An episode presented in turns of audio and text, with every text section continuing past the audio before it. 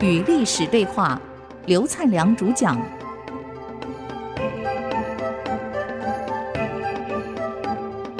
这里是 IC 之音主客广播 FM 九七点五，您所收听到的节目是《与历史对话》，我是刘灿良。我们上礼拜谈到，刚好讲隋文帝的时候，顺便提到王莽。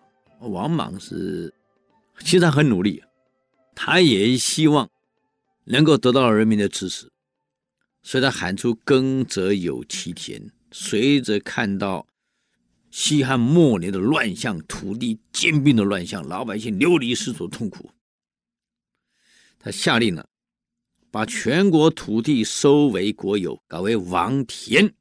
不准买卖，老百姓田地由国家分配。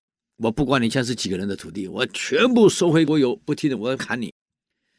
所以土地全部收回以后呢，由国家重新分配给老百姓。以前在执行政策是有一定的困难。第一，没有通信设备。国家这么大，你往往从长安派出所有使臣骑快马加鞭通告全国各地。你想从北要跑到华北，从南得跑到越南，从东得跑到东海，哎呀，从西得跑到西域。你想想看，这么大的国家，等于现在中国的版图，还包括越南，你必须要用马匹、快马加鞭，哇，传信息到处这样传，累死了。传到各地方的官员还不一定搞懂皇上要什么，对不对？讲不清楚嘛。土地全部收为国有，那么地方官员也有土地很多啊，官霸，跟地霸、恶霸、财霸结合，也并了很多土地啊，宣布要全部吐出来怎么办？阳奉阴违嘛，我骗你嘛，办完了嘛，老百姓有没有真拿到钱？你拿，皇上在长安，你哪里会知道？以为命令下去就执行了嘛，就根本就没有在做嘛，就得罪了所有的土官，得罪了所有的土豪。土地要吐出来，全部得罪，得罪的富商巨贾，全部得罪。老百姓呢，又没有捞到好处，又听说皇上下令土地要回归给我们。好了，官民对立，富人穷人对立。那么土地在我土里，我不给你怎么样？我不教你又是奈我何？啊，非常不幸的，就在这个时候，黄河改道。这一改道，那不得了了！黄河下游整片的河南、河北、山东一大片平原，两千多万人流离失所。大家认为，为什么这样？天怒人怨呢？那 就是你王莽政策错误，你不行嘛，全部推给他。两千多万人啊，你怎么安抚啊？隋文帝是亲自出来，他担心啊，关中一旦乱了，那马上长安就到了，所以带着。梁官亲自安抚所有百姓，你王莽不可能从长安跑到这个沿海去安抚百姓嘛？不可能。所以隋文帝把乱局稳住了，王莽稳不住。这一稳不住，两千多万饥民干什么？一有人煽动，一有人带头，完了，赤眉军就起来了。什么叫赤眉？就拿红色的染料把眉毛涂红，这一块全部涂上了红色，作为跟官兵的区别。只要看到脸上涂红的了，就是赤眉。啊，涂在两眉之间，两眉那里全部涂红色。所以起义开始了，内战爆发了。到后来王莽死于商人之手，你看没办法，这个刚好碰到天灾。如果不是碰到黄河改道，那可能以王莽的个性坚持下去。你只要土地不出来的，砍一些官员后，可能就解决了。可是问题是黄河改道，两千多万居民流离失所，反了，你怎么办啊？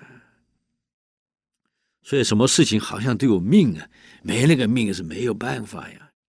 隋文帝亲自安抚，老百姓感激他，本身又勤俭，一切又以民为本。还有一件事你们更想不到。有七十几个人死囚，判死刑的死囚，呃，押回京师长安斩首。里面包括的高级干部、将领，各种人都有，七十几个。呃，为首的叫李灿，负责押送的叫王伽。那么王伽跟他们说了：“你们现在好好看一看，押送你们的都是农民百姓，你看他们吃什么饭，他们过什么日子，而你们这些为官当干部的，你们过什么日子？啊，你们去想良心想一想啊！你看人家多苦啊，沿途你们都看到了，而农民负责要把你押解京师。”这些都是民工啊，还耽误到他们农活的时间，你们于心何忍啊？看到人家穿的破烂，吃的住的，你沿途都看到了，你们于心何忍啊？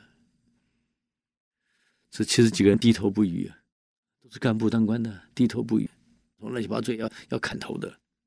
王杰说：“你们犯了国法，就斩本来就应该的。”可是你们看一看老百姓过什么日子，人总得有良心，啊，这样好了，让这些农民们回去种田，要不然他们连家都养不起，还要负责押送你们当劳工、当民工，啊，你也同情人家，让他们回家种田，不要再让他们流离失所了。既然没有人押送你们、看管你们，我一个人是押不了你们。不如你们就回家吧。那么到长安交的日期是七月一号，希望你们七月一号以前准时到长安。如果你们不来，我释放犯人，我一定被斩。啊，那么我就以生命担保你们会回来。希望你们能够理解这一点。你们走吧，让老百姓回去种田，也不要耽误人家了。李灿一群人低头不语，等王杰讲完放他们走以后走了。你们想一想啊，七月一号来几个人？啊，约好了到长安就斩了。你们猜来几个人？七十一个，一个没少。王七以押押行官，在跪在地上给他们磕头，谢谢你们。少了一个，我就杀头了。你们是有诚信的人，讲仁义、讲道德的人。既然是这样的人，没有理由让你们去死。结果王伽怎么处理？来，我们休息一下，待会再回来与历史对话。